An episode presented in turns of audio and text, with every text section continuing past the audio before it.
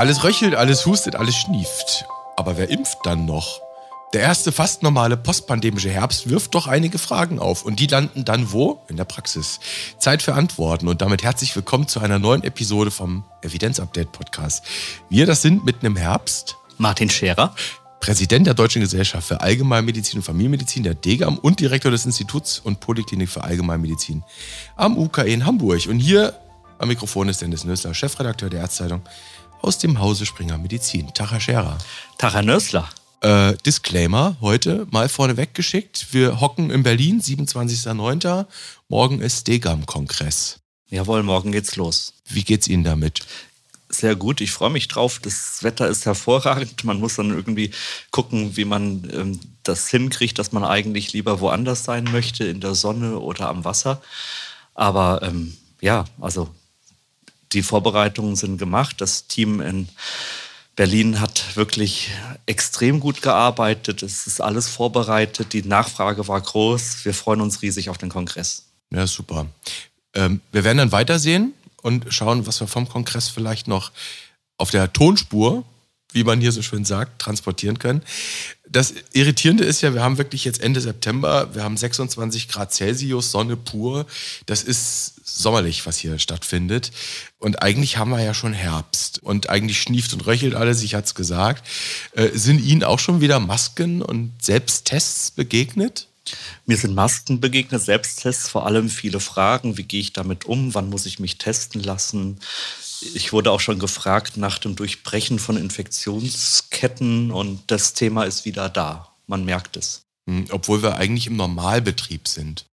Normalbetrieb im Sinne von postpandemisch, aber selbstverständlich ist Covid noch da und viele Patientinnen und Patienten fragen sich natürlich, wie wende ich jetzt das über drei Jahre eingeübte Verhalten aktuell an?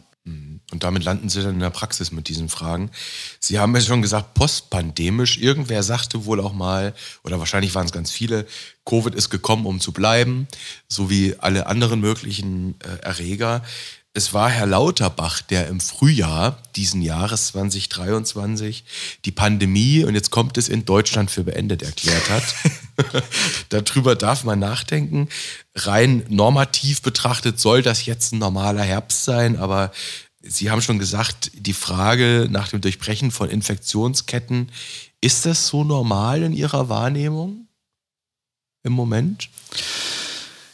Na, es ist schon so, dass die Leute sich überlegen, was habe ich? Es ist ja nach wie vor so, dass die Symptome von Patientinnen und Patienten, die Covid haben, unspezifisch sind und äh, den Symptomen anderer respiratorischer Erkrankungen ähneln. Und wir wissen, dass es davon ähm, eine große Zahl von Erregern gibt. Und äh, eine klinische Unterscheidung zwischen SARS-CoV-2-Infektionen und anderen Infektionen ist nach wie vor praktisch unmöglich. Die Unterscheidung geht nach wie vor nur durch den Test. Und da ist die alte Testautomatik noch in den Leuten drin und äh, die meisten haben auch noch schnell Tests zu Hause.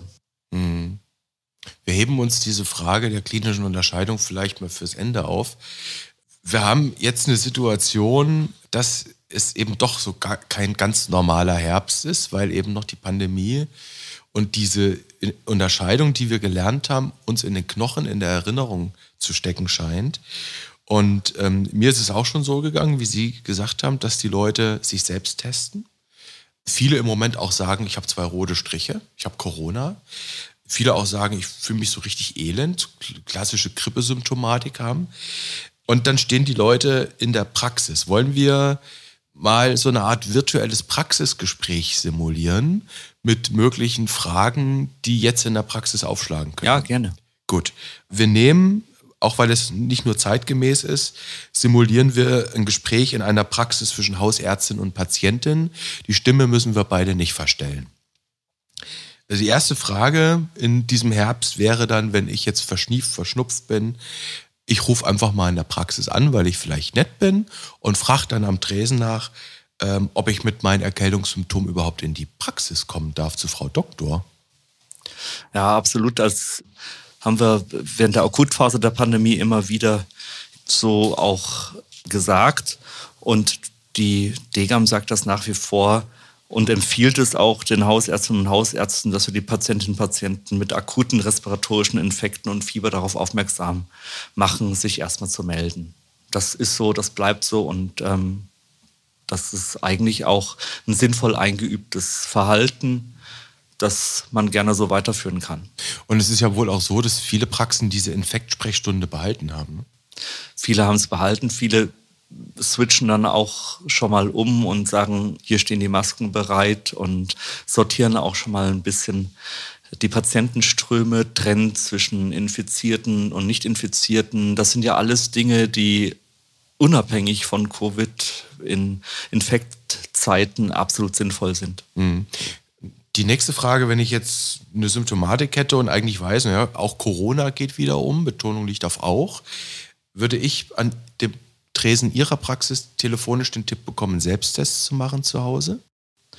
Es hängt ein bisschen davon ab, ähm, was das für ein Gespräch ist. Ist das jetzt ein MFA-Gespräch? Ist es ein ärztliches Gespräch? Ist es eine Videosprechstunde? Da bräuchte ich ein bisschen mehr Kontext zu dem Fall. Aber ich habe ja am Anfang gesagt, dass die Unterscheidung von Covid und anderen Infekten nur durch Test möglich ist und die entscheidende Frage ist, wann bietet sich diese Unterscheidung überhaupt an? Wann muss ich überhaupt unterscheiden? Und da ist die DGAM mit ihren Empfehlungen relativ eindeutig, eben dann, wenn es eine therapeutische Konsequenz hat oder wenn es wirklich um den Schutz von Risikogruppen geht. Also Schutz von Risikogruppen wäre, wenn ich selbst eine Vorerkrankung habe, ne, Komorbiditäten mitbringen, wenn ich älter bin, wahrscheinlich ab 60 oder wenn ich Vulnerable um mich herum habe. So ist es. Hm. Und dann würden Sie in der Praxis eine Testung erwägen? Ja, ganz genau. Mhm. Ja. Eher Selbsttest oder direkt PCR-Diagnostik? Naja, wenn Sie in der Praxis sind, macht man PCR. Mhm. Und ähm, häufig kommen die Leute aber schon mhm. mit einem positiven Schnelltestbefund.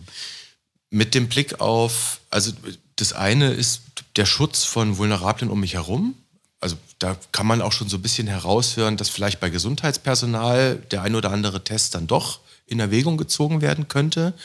Und das Zweite, was Sie sagten, therapeutische Konsequenz.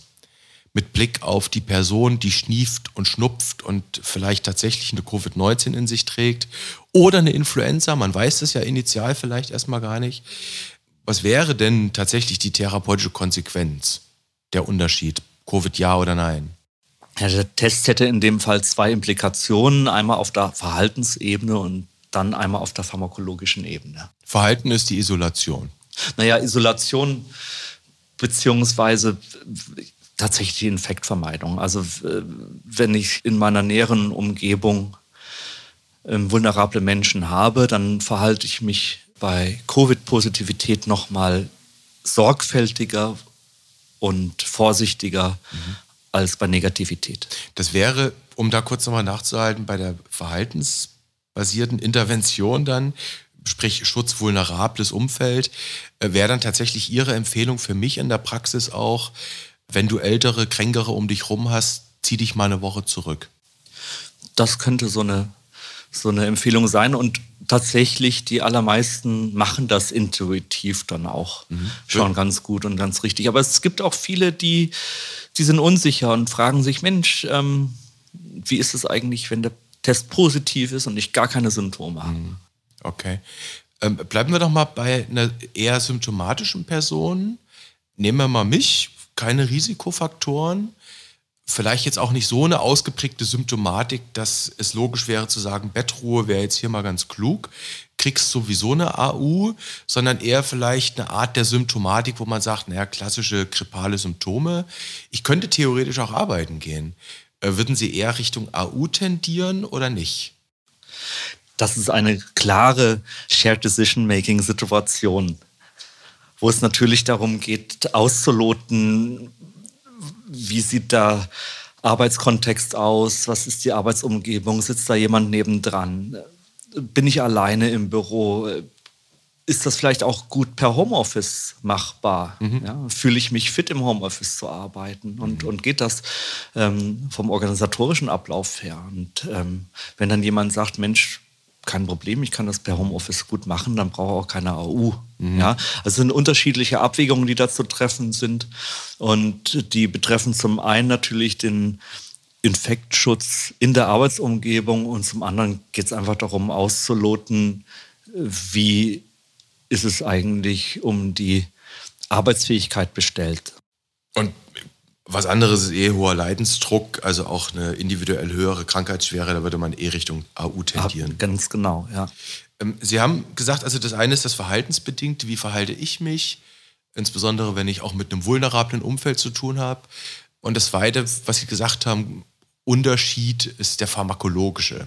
Ne? Also quasi die therapeutische Relevanz. Ähm, habe ich jetzt nachweisbar eine Influenza, nachweisbar eine Covid, vielleicht sogar eine Komor Komorbidität, kann ja alles möglich sein, eine Co-Infektion zu haben oder eben nicht. Was macht den Unterschied? Also bei Influenza habe ich ja faktisch kein Therapeut. Kann ich mal ganz kurz bei Influenza einhaken? Bitte.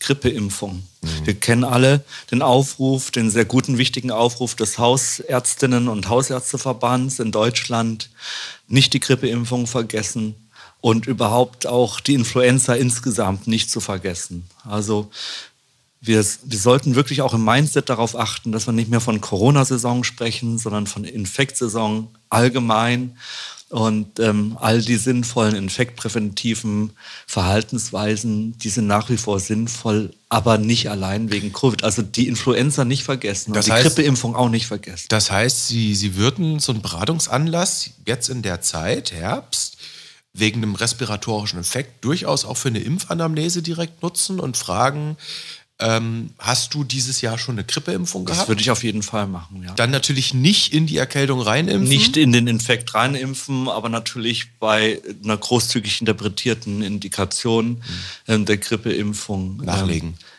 Ähm, eher, eher dann auch zuraten und mhm. dann die Impfung durchführen, ja. Okay. Jetzt schauen, also eine Take-Home-Message, denkt, egal wie die Leute gerade drauf sind, nachfragen, wie ist euer Immunstatus, seid ihr äh, geimpft? Dann die zweite pharmakologische Ebene ist ja die tatsächlich therapeutische, ja. nicht eher präventive. Ja. Bei Influenza habe ich ja nichts therapeutisch. Ne? Ähm, bei Covid. Zumindest nichts, was ähm, in Studienergebnissen sich als ähm, belastbar wirksam. wirksam. erweisen konnte. Ja genau. Also da reden wir über die Neuraminidase-Hämmer, ne? Ja. Und die Unterscheidung, Herr Scherer, die ich dann raushöre, wenn es eine Covid-19 ist, das sind dann so Sachen wie im Zweifel Paxlovid doch erwägen? Ja, also die Kombination Nematrelvir, Ritonavir kann äh, bei Erwachsenen mit Covid-19 und bei Risikofaktoren für einen schweren Verlauf schon sehr früh zu Symptombeginn eingesetzt werden.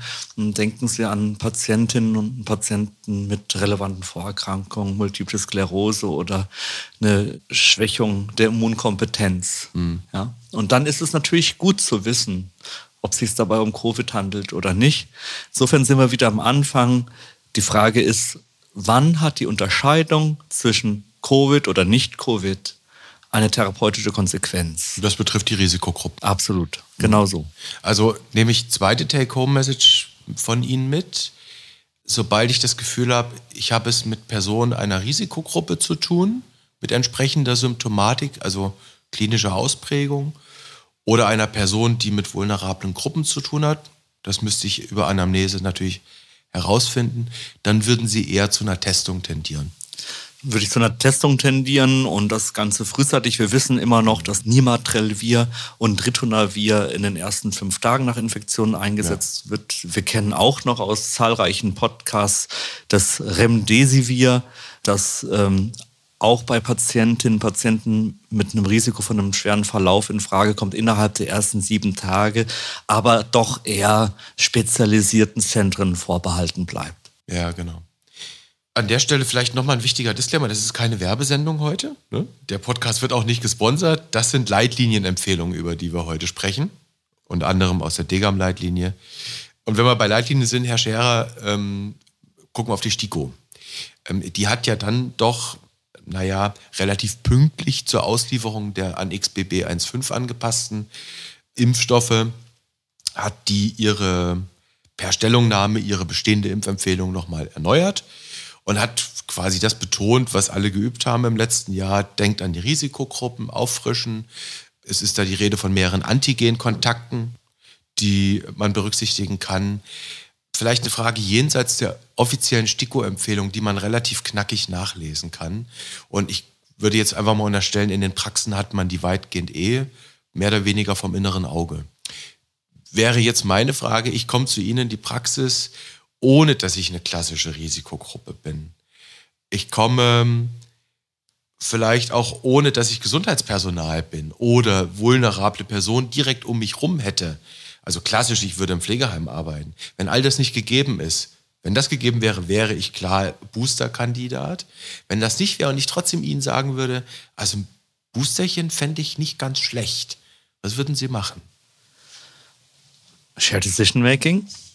In welcher Hinsicht? Also auch da geht es dann natürlich erstmal darum auszuloten, besteht die Basisimmunität natürlich erstmal. Hatten Sie dreimal Antigenkontakt, entweder dreimal geimpft oder zwei Impfdosen plus einen natürlichen Antigenkontakt, das heißt zwei Impfdosen plus Ansteckung. Ich könnte die jetzt in Summe bei mir fünf aufzählen. Ja, viele können das. Also das, es gibt wirklich zahlreiche Menschen mit Mehrfachinfektionen. Das Virus ist unter uns und zirkuliert. Also Basisimmunität mit dreimal Antigenkontakt und dann können Menschen mit einem erhöhten Risiko für einen schweren Verlauf zwölf Monate nach dem letzten Antigenkontakt eine weitere Auffrischung erhalten. Und hier geht es eben genau um das feine Florett der Kommunikation. Wer gehört jetzt zu den Menschen mit einer Risikokonstellation, sprich entweder ich selber, habe ein Risiko oder ich habe jemanden um mich herum mit einem Risiko. Und das ist natürlich ein Interpretationsspielraum, den man gemeinsam ausloten muss, indem man sich bewegt und innerhalb dessen man dann zwischen Ärztin und Patientin zu einer gemeinsamen Entscheidung kommen muss. Verstehe. Also quasi im gemeinsamen Gespräch, im gemeinsamen Zuhören, das Patientenbedürfnis ernst nehmen und dann tatsächlich über eine gemeinsame Entscheidungsfindung eventuell durchaus auch sehen, da ist ein wie auch immer geartetes Risiko, dass es vielleicht indiziert sein könnte, diesen Booster zu geben. Ganz genau. Herr Scherer, an dieser Stelle kleiner Mini-Auftakt in den Herbst hinein aus der virtuellen Praxis.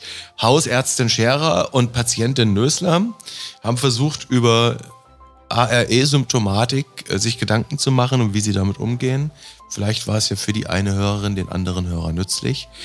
Herr Scherer, vielen Dank. Wir sehen uns wieder, nein, wir hören und sehen uns wieder am Kongress, nämlich mehr oder weniger gleich. Und dann schauen wir mal, was von dort auf die Tonspur bekommen. Einen besseren Cliffhanger kann man nicht machen. Ich freue mich auf den Kongress und auf die nächste Ausgabe des Evidenz-Updates. Tschüss. Tschüss.